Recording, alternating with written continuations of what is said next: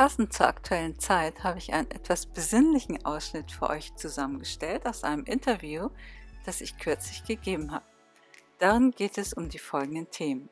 Was ist eines der ältesten Rohkostbücher überhaupt, das schon vor tausenden von Jahren geschrieben wurde? Wovon hat sich Jesus eigentlich wirklich ernährt und mit welchen sieben Tages- und Abendmeditationen können wir einen gesunden Lifestyle ideal unterstützen? Ich bin Heike Michaelsen und ich wünsche dir viel Freude, Inspiration und spannende Erkenntnisse mit unserem Gespräch.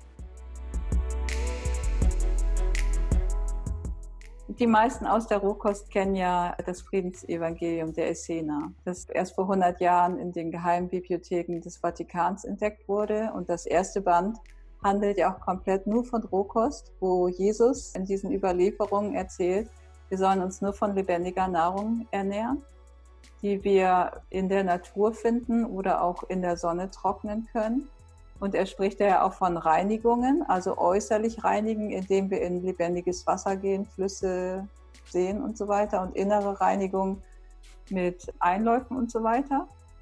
Und das ist alles im ersten Band beschrieben. Und im zweiten Band da geht er dann auf die Naturelemente ein. Da sagt er, es ist zum Beispiel ganz wichtig, die Mutter Erde hat sieben Naturelemente, mit denen wir uns tagsüber verbinden sollen.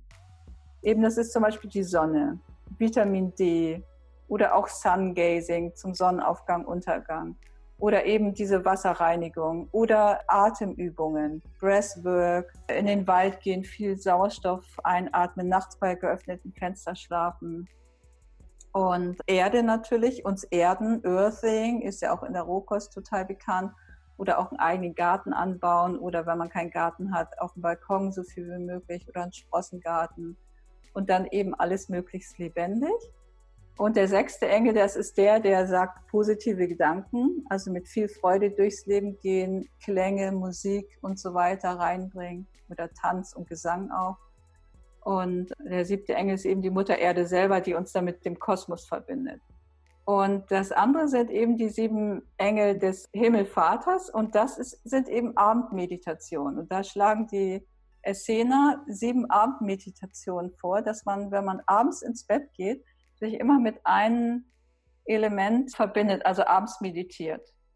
Zum Beispiel ist das Sonntagabend der Kraftengel oder so. Also da macht man abends eine Kraftmeditation. Gehst du ins Bett, machst deine Kraftmeditation und weißt, dass diese Kraft die ganze Zeit deinen Körper nährt. Und man fokussiert seinen Kopf, äh, sein Gehirn dann wirklich auf diese positiven Elemente.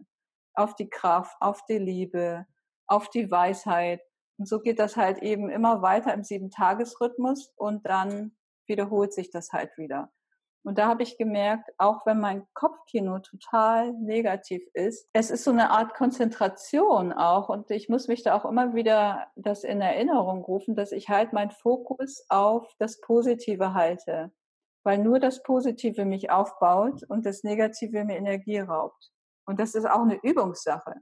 Zuerst ist es ziemlich schwer, aber je öfter man das macht, desto mehr bleibt man halt auch in diesen positiven Gedanken drin. Boah, so schön. So schön, dass mir eine Frage fehlt, weil, weil ich genauso nachvollziehen kann, wie du das beschreibst. Und ich aber eben auch weiß, ich hätte das früher nicht verstanden, obwohl ich mich auch mit diesen Themen beschäftigt habe. Aber es, es hat was gefehlt. Aber eigentlich nur der Weg. Du musst ihn gehen. Also du musst mal damit anfangen und dann dabei bleiben. Und der kann eben auch wehtun und der kann auch hart sein. Und ähm, ja. Also ich würde nicht sagen, er kann wehtun und er kann hart sein. Ich würde sagen, er tut weh mhm. und er ist mega hart. Das ist einfach so. Und das ist auch ganz logisch, weil wenn wir in einer Welt sind und uns umgucken und dann diese ganzen Katastrophen um uns herum sehen, weil jeder, der aufwacht, der hat, kommt ja auch erstmal durch die ganzen Verschwörungstheorien oder sieht halt auch dieses ganze Tierleid und was weiß ich nicht alles. Und das ist ja ein Ort, wo man sagt, da muss eine Veränderung. Und um diese Veränderung zu gehen, musst du aber das, was du in diesem Moment hast, alles loslassen. Das heißt, du wirst alles verlieren. Alles Also mir ist es so, ich habe dann, dann halt alles verloren. Aber im Grunde genommen ist das, was ich verloren habe, sowieso das gewesen, was mich ja nicht glücklich gemacht hat, was mich nicht erfüllt hat, weswegen ich nicht hier bin. Und man verliert nur etwas im Außen und gewinnt die ganze Zeit im Inneren dazu. Denn diese eigene innere Stimme auch zu finden und zu entdecken, dass man so wundervoll geführt wird und mit einer Weisheit, dass man diese ganzen Absicherungen im Außen gar nicht mehr braucht. Diese ganzen Versicherungen, finanzielle Absicherungen und so weiter. Das braucht man dann ja gar nicht mehr, wenn man dieser inneren Stimme führt.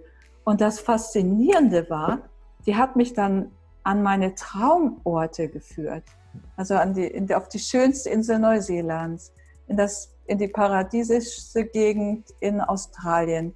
Auf einmal stand ich hier in so einem Traumhaus von mir und habe gedacht, wow, das war alles nicht geplant, sondern ich wurde da geführt, weil ich jeden Tag morgens gucke, was will die Stimme oder was sagt die Stimme mir und das mache ich dann.